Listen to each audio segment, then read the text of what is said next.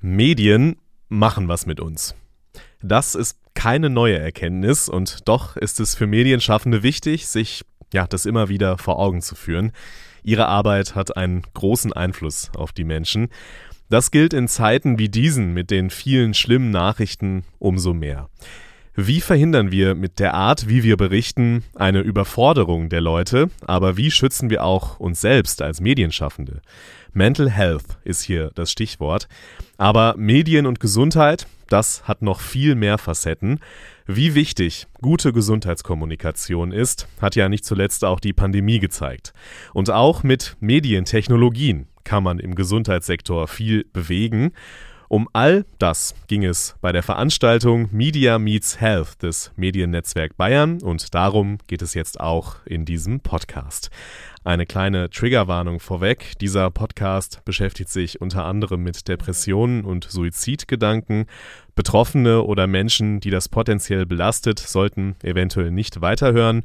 Stattdessen gibt es in den Show Notes Infos zu kostenlosen und anonymen Beratungsstellen. This is Media Now, der Podcast der Medientage München.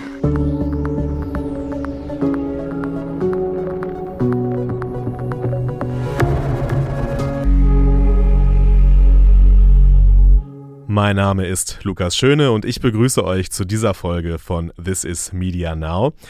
Wie relevant Gesundheitsthemen in den Medien sind, das zeigen Zahlen und Studien, die meine Kollegin Jacqueline Hoffmann vom Mediennetzwerk Bayern mal zusammengetragen und bei der Veranstaltung Media Meets Health vorgetragen hat. Und da kann man einfach sehen, dass ähm, rund 25 Prozent der Bevölkerung in Deutschland besonders interessiert an den Themen gesunde Ernährung und gesunde Lebensweise sind, also ein Viertel. Und das ist die letzten vier Jahre auch konstant so geblieben, Tendenz leicht steigend. Und umgekehrt kann man in einer anderen Studie nachlesen, dass nur 15 Prozent angeben, sich keine oder wenig Gedanken über ihre Gesundheit und einen gesunden Lebensstil zu machen. Das sind wiederum sehr wenige. Wie schon gesagt, das Thema Gesundheit in den Medien hat sehr viele Facetten und wir wollen nun mal ein paar davon beleuchten. Ein Thema, das zurzeit sehr präsent ist, ist die Krankheit Depression. Nicht zuletzt hat der Komiker Kurt Krömer große Aufmerksamkeit bekommen in den letzten Wochen und Monaten. Er spricht sehr offen über seine Depressionen und generell kann man sagen, wird die Krankheit zum Glück immer weniger stigmatisiert, immer mehr Menschen holen sich Hilfe und immer mehr Ärzte erkennen und diagnostizieren Depressionen. Und doch gibt es nach wie vor Fehler im medialen Umgang, weiß Professor Ulrich Hegel. Er ist der Vorsitzende der Stiftung Deutsche Depressionshilfe. Wenn man jetzt einen Bericht schreibt äh, über jemanden, der in eine Depression rutscht oder der vielleicht einen Suizidversuch begangen hat und der hatte Diagnose Krebs vorher, die Versuchung ist im Grunde unwiderstehlich, da eine Verbindung herzustellen. Das ist aber ein ganz großes Problem und auch ein großer Fehler, der sehr oft gemacht wird. Also meine Bitte wäre hier schon mal, sind Sie da vorsichtig mit Kausalitäten. Alles, was auf den ersten Blick so ganz plausibel klingt, ist häufig gar nicht wirklich die Ursache. Und ist auch sehr nachteilig, wenn man da Kausalitäten herstellt, wenn man zu ganz falschen Lebensentscheidungen kommen kann. Und auch wenn man die Erkrankung Depression nicht als das sieht, was sie ist, nämlich eine ziemlich eigenständige Erkrankung. Er warnt zum Beispiel auch vor Formulierungen wie Depressionen seien immer die Reaktion auf Lebensumstände oder jemand könne den Druck nicht mehr standhalten. Das sei nicht richtig und zu kurz gegriffen. Es gibt also eine Menge zu beachten für Medienschaffende, das erkennt man schon ganz gut bis hierhin, wenn sie über Depressionen sprechen. Einer, der mit den Themen Depressionen und Suizidalität leidvolle Erfahrungen gemacht hat, ist Walter Kohl, der Sohn von Altkanzler Helmut Kohl. 2001 beging seine Mutter Suizid und auch er selbst hat einen Suizidversuch hinter sich. Er hat sich der Aufklärung bei dem Thema verschrieben und bei Media Meets Health erklärt, was er sich von JournalistInnen im Umgang mit dem Thema wünscht. Die erste Empfehlung ist kein Sensationsjournalismus. Das war eine der übelsten und auch verletzendsten Erfahrungen, die ich im Kontext des Suizids meiner Mutter gemacht habe, 2001 wo also übelste journalistischer Missbrauch zum Teil von der, der Situation stattgefunden hat. Nach dem Motto, die Quote ähm, oder die Auflagen, wie auch immer Sie das nennen wollen, rechtfertigt alles. Das zweite ist nicht hineininterpretieren von irgendwelchen Dingen. Wir kennen diese Menschen nicht. Wir kennen die Umstände nicht. Wir sollten nicht spekulieren. Es sollte sich sehr reduzieren auf das Faktische und es sollte vor allen Dingen verhindert werden, dass Nachahmer, der sogenannte Werter-Effekt, ähm, äh, äh, stattfinden. Und eigentlich sollte diese ganze Berichterstattung möglichst reduziert, fokussiert und vielleicht sogar am allerwenigsten stattfinden. Wenn ich jetzt Journalisten bitten könnte, nach dem Motto, das ist ein Kodex, nach dem ihr euch richtet als Journalisten, dann würde ich einfach sagen, schreibt so, als wenn es euer Freund, euer Vater, eure Mutter, eure Ehefrau, euer Ehemann, wie auch immer wäre. Schreibt so, als ob es ein Mensch wäre, mit dem ihr einen persönlichen Bezug habt. Dann habt ihr automatisch die Themen der Würde und ihr habt vor allen Dingen auch meiner Meinung nach automatisch einen, zumindest einen Weg zum richtigen Mittelweg. Eine große Verantwortung, die sich Medienschaffende gerade bei Themen wie diesen immer wieder bewusst machen müssen. Eine Journalistin, die sich generell viele Gedanken darüber macht, welchen Einfluss die Arbeit von ihr und ihren KollegInnen auf die RezipientInnen hat, das ist Ronja Wurmp-Seibel. Angefangen hat das Ganze, als sie selbst nach Afghanistan gegangen ist und sich selbst auch plötzlich deswegen akut Gedanken machen musste über mögliche Terroranschläge, über Entführungen sogar und andere Dinge mehr. In diesem Zusammenhang habe ich mich ganz viel damit beschäftigt, was eigentlich die Angst vor Terror mit uns macht. Und ähm, habe dicke, dicke Bücher gelesen, viele Studien gelesen. Und in dem Zusammenhang bin ich plötzlich fast schon, äh, so hat es sich angefühlt, auf eine Vielzahl von Studien gestoßen, die ganz genau und im Detail beschrieben hat, was eigentlich negative Nachrichten mit uns machen. Dort habe ich dann gelesen, es führt dazu, dass wir uns ohnmächtig fühlen, dass wir uns hilflos fühlen, dass wir Angst haben, dass wir das Gefühl haben, die Welt ist schlecht und ich kann nichts daran ändern. Oder vielleicht sogar, die Welt wird immer schlechter und ich kann nichts daran ändern. Es kann auch dazu führen, dass wir uns schämen, weil wir denken, wir machen nicht genug, um die Welt besser zu machen. Es kann dazu führen, dass wir depressive Phasen bekommen oder sogar langfristige Depressionen.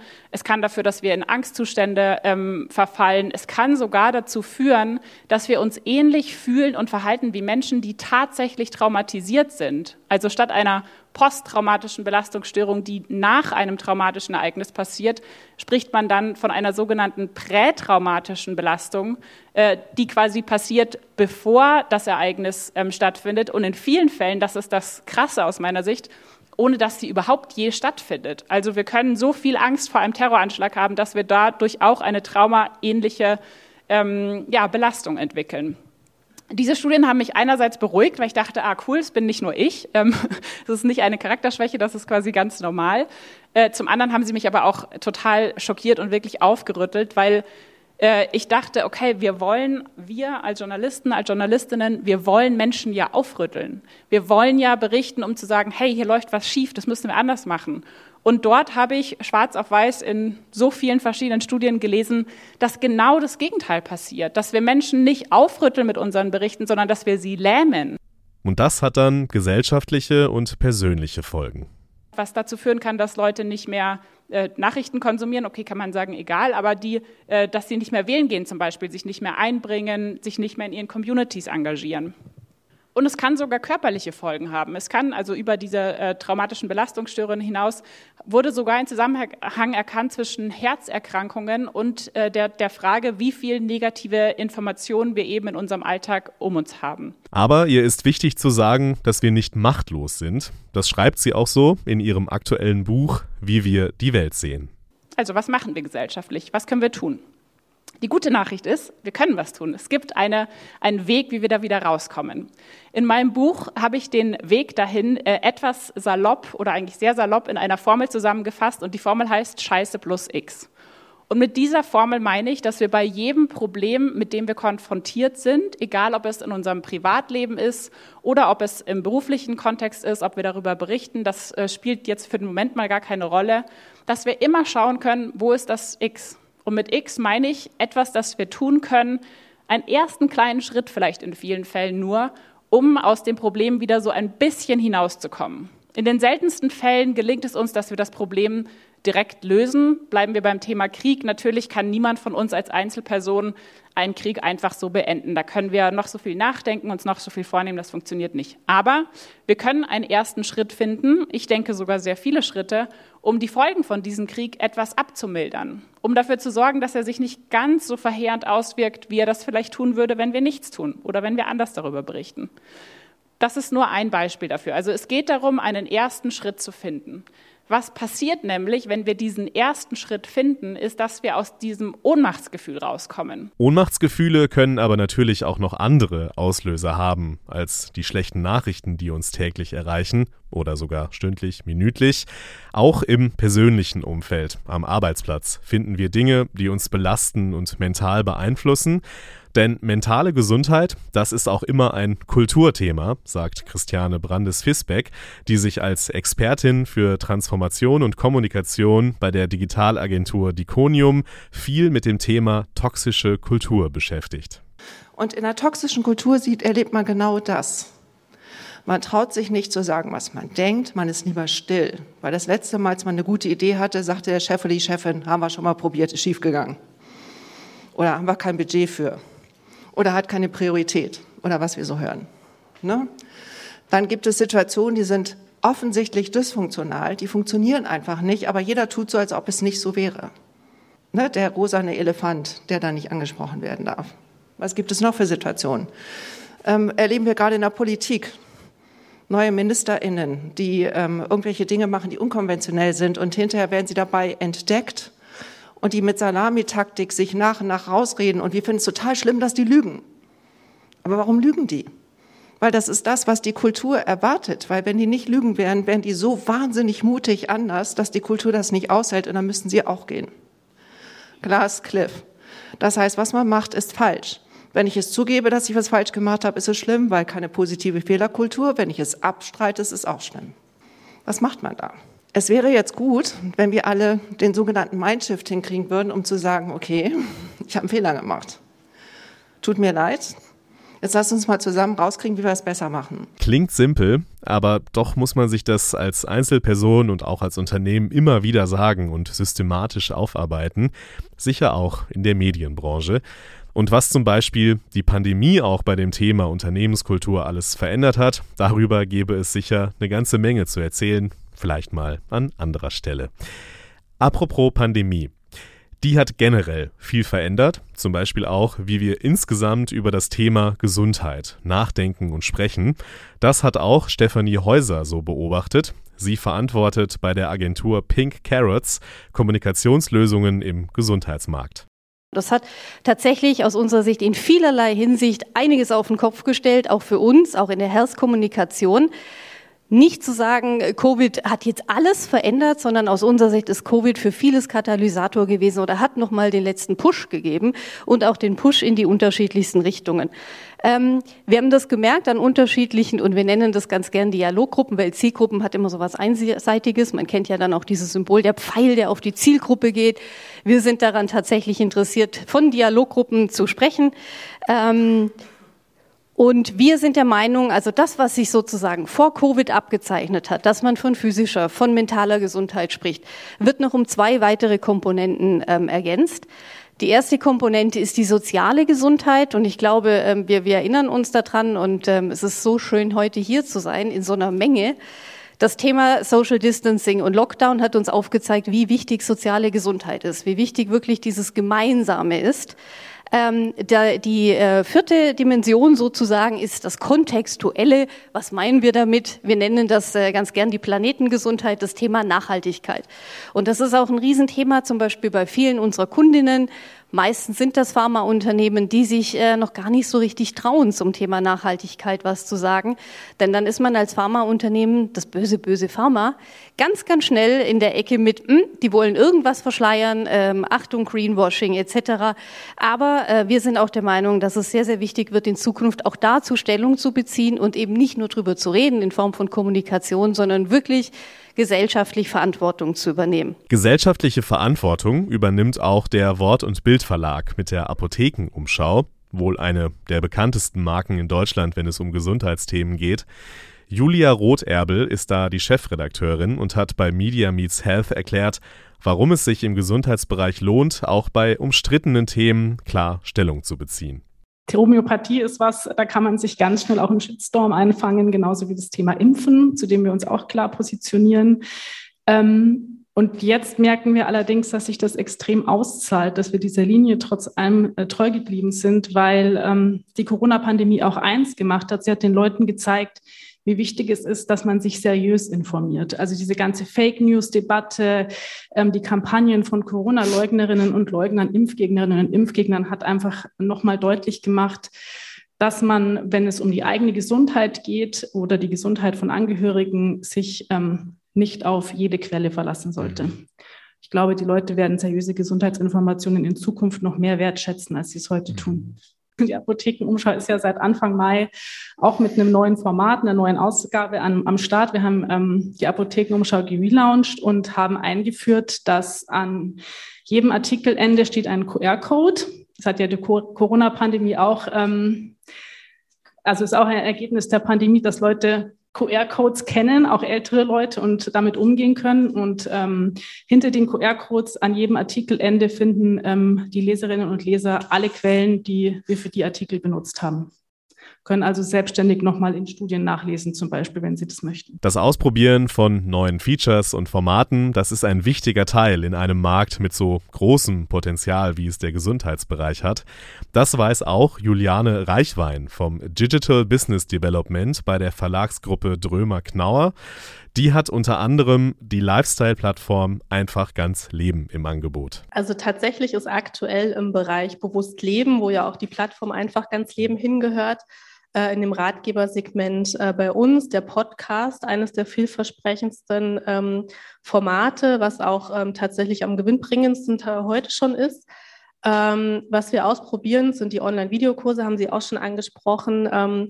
Das ist ein Format, da will ich jetzt nicht sagen, experimentieren wir noch, aber da haben wir jetzt mit mittlerweile sechs Online-Kursen auch so unsere Erfahrungen gesammelt und ähm, wissen jetzt auch, auf was wir noch mehr achten müssen, weil das nochmal eine ganz andere Zielgruppenansprache in dem Fall auch ist und äh, bauen das auch weiterhin aus. Also da werden wir definitiv weitermachen. Wir schauen dann eher, an welchen Kanälen tatsächlich partizipieren wir, also wo sind unsere NutzerInnen ähm, verortet. Ähm, da jetzt TikTok ist in aller Munde und auch in allen Buchverlagen ähm, so das neue, keine Ahnung, Instagram von vor fünf Jahren. Ähm, da sagen wir auch ganz klar, da ist unsere Zielgruppe gerade nicht. Da müssen wir uns jetzt auch nicht künstlich verausgaben.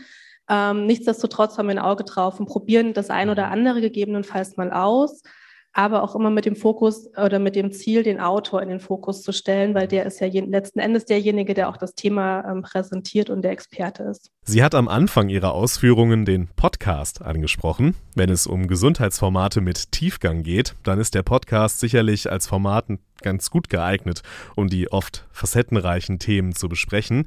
Das beweist auch die Goldkind Stiftung, die Aufklärung und kompetente Hilfe für Kinder und Jugendliche in dysfunktionalen Familien anbietet und die ebenfalls einen Podcast produziert. Verantwortet wird der dort von Alexander Nusselt. Wichtig ist erstmal, äh, vielleicht auch den Podcast vielleicht als Format mal in den Kontext zu setzen, was die eigentliche Stiftungsarbeit ist. Wenn ich jetzt mal an meine eigene Kindheit zurückdenke, glaube ich, wäre ich heilfroh gewesen, wenn ich irgendwie schon auf irgendetwas zurückgreifen hätte können, was mir erklärt, was eigentlich bei uns zu Hause stattfindet oder gar nicht stattfindet. Wenn wir über Kinder aus dysfunktionalen Familien sprechen, dann sprechen wir über Familien, in denen Kinder nicht das bekommen, was vielleicht für viele von uns normal ist. Also Liebe, Anerkennung, Wertschätzung, also auch vielleicht, ähm, sondern da fehlen bestimmte Sachen. Da laufen viele Sachen schief aufgrund von psychischen Krankheiten und dergleichen. Und als wir von der Stiftung angesprochen wurden, um zu sagen, wie können wir denn auch medial die, die Stiftungsarbeit, die Stiftung wurde letztes Jahr gegründet, ähm, begleiten, war eine der ersten Fragen natürlich, wofür könnten wir einen Podcast kreieren? Denn Podcast ist jetzt vielleicht nicht das Format, das sich ähm, Kinder und Jugendliche anhören und sich da mal eine halbe Stunde, Stunde hinsetzen und dann wissen danach, aha, okay, das ist es, da hat mir jetzt jemand die Welt erklärt. Aber was wir schon festgestellt haben, ist, Sie haben es gesagt, Frau Siegel, das Thema ist, äh, das Vokabular zu finden, Sachen besprechbar zu machen. Und das, was wir schon sehen, ist, dass bei vielen im Umfeld von diesen Familien oft die wissen, da ist was schief oder die, die beobachten etwas Kinder verhalten sich auffällig, ähm, Lehrerinnen, Erzieherinnen, ähm, Onkels, Tanten, also irgendwo in dem Umfeld passieren Sachen. Und das war praktisch das etwas, wo wir sagen, wie können wir denen eigentlich die Themen näher bringen, was da passiert, was das bedeutet. Und dann haben wir mit dem Podcast angefangen. Dinge besprechbar machen, in die Tiefe gehen. Das machen sie bei der Zeitschrift Psychologie heute schon seit fast 50 Jahren. Aber natürlich verändert sich in dieser Zeit auch sehr vieles. Chefredakteurin Dorothea Siegle erklärt, was genau. Da hat sich die Aufgabe für uns dahingehend verändert, dass wir hinter dem Hashtag die fundierte Information liefern und dass wir sagen, ähm, den Hashtag kennen all, alle, aber die Wissenschaft dahinter ist deutlich komplexer als das, was sich bei SEO durchsetzt. Viele psychologische Artikel sind natürlich marktgetrieben, vollkommen äh, logisch. Sie wollen bei äh, Google gefunden werden und zum, zu, in die Flat, auf die Flatrate einzahlen, die man gerade mühsam programmiert hat. Ähm, absolut verständlich. Heißt aber auch, dass psychologische Themen stark marktgetrieben sind, was nicht unser Kernfokus ist. Als psychologische Zeitschrift sagen wir, unser Kern ist ähm, zum einen weiterhin Pionier sein in den Themen und die neuen Forschungsthemen präsentieren und zum anderen valide Informationen liefern und sagen, wir bieten Ihnen fundierte Orientierung in einem Ozean von Informationen. Ein guter Anspruch, würde ich sagen. Mit einem guten Anspruch gehen auch die beiden Cases vor, die ich euch zum Abschluss noch gerne vorstellen möchte jetzt und die zeigen, wie man auch mit Medientechnologien den Gesundheitsbereich voranbringen kann. XR bietet hier zum Beispiel für Krankenhauspatienten viele Möglichkeiten, weiß Giorgio Coppehele. Er ist Co-CEO von Magic Horizons. Ähm, 44 Prozent der Patienten haben generell eine Angst vor einem Krankenhausbesuch. 32 ähm, Prozent der Frauen und 25 der Männer fühlen sich unwohl, unter Druck, Spannung, wer kennt das nicht, haben Ängste. Und diese subjektiven Ängste führen zu viel Kosten. Die Ärzte müssen viel an die Leute hinreden, müssen sie beruhigen. Das kostet letztendlich Zeit und Geld. Also ängstliche und gestresste Patienten kosten natürlich mehr Zeit und machen auch die Behandlungen teurer und schwieriger. Ähm, warum Virtual Reality? Wir haben ja schon einiges heute dazu gehört. Ich bin in der Immersion, ich bin in diesen Welten, ich sehe keinen Film über Delfine, ich schwimme mit ihnen. Es ist mein Strand, mein Tempel und ich bin dermaßen abgelenkt und in dieser Welt drin, dass ich meine Sorgen, Ängste und Nöte vergesse.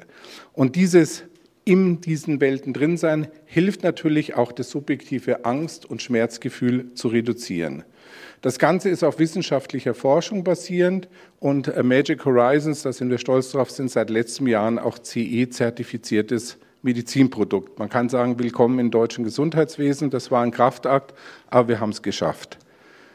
Was passiert eigentlich? Und das ist das Spannende während eines Prozesses.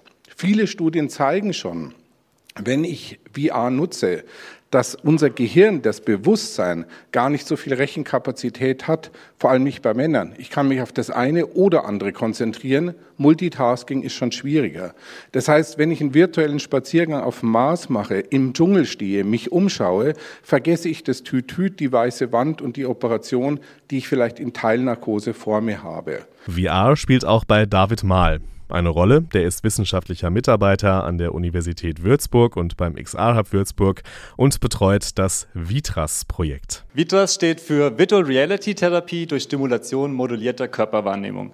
Das klingt erstmal abstrakt, aber wie schon gerade eingeführt, ähm, steht es dafür, dass wir adipöse Menschen unterstützen wollen, an ihrem Körper zu arbeiten und das Gefühl für ihren Körper zu verbessern. Wir wollen jetzt ansetzen, mit den Hilfsmitteln der virtuellen Realität und der erweiterten Realität die Leute zu unterstützen, wieder besser mit ihrem Körper im Einklang zu sein.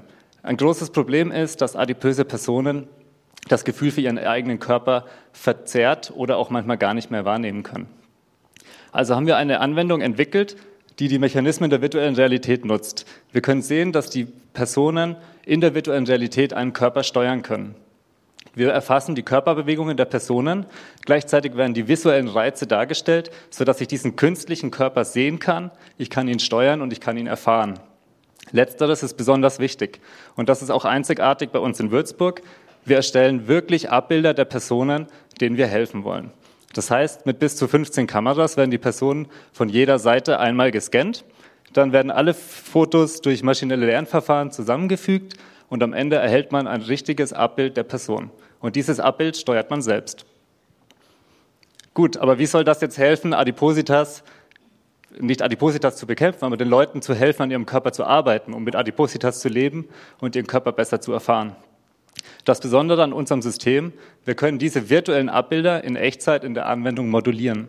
Das heißt, wir können das Gewicht der Person ändern. Und das ist etwas ganz Besonderes, was wir in der virtuellen Welt können, aber in der echten Welt nicht möglich ist. Das waren hinten raus noch zwei Projekte, die zeigen, was im Zusammenspiel von Medien und Gesundheitsbereich noch alles möglich sein kann und dass es da viele spannende Ansätze gibt. Das war's an dieser Stelle von mir. Schaut auch gerne noch in die Show Notes. Da findet ihr einige Links und weitere Infos zu den Themen, die wir in dieser Folge natürlich nur streifen konnten und in denen noch viel mehr drinsteckt. Also, bleibt gesund und stabil. Bis zum nächsten Mal. This is Media Now, der Podcast der Medientage München.